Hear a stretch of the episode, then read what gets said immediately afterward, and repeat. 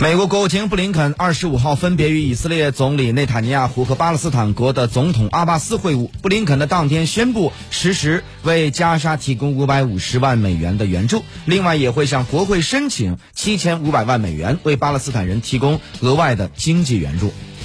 美国白宫二十五号宣布呢，总统拜登与俄罗斯总统普京将于六月十六号在瑞士日内瓦举行会晤，希望重塑美俄关系。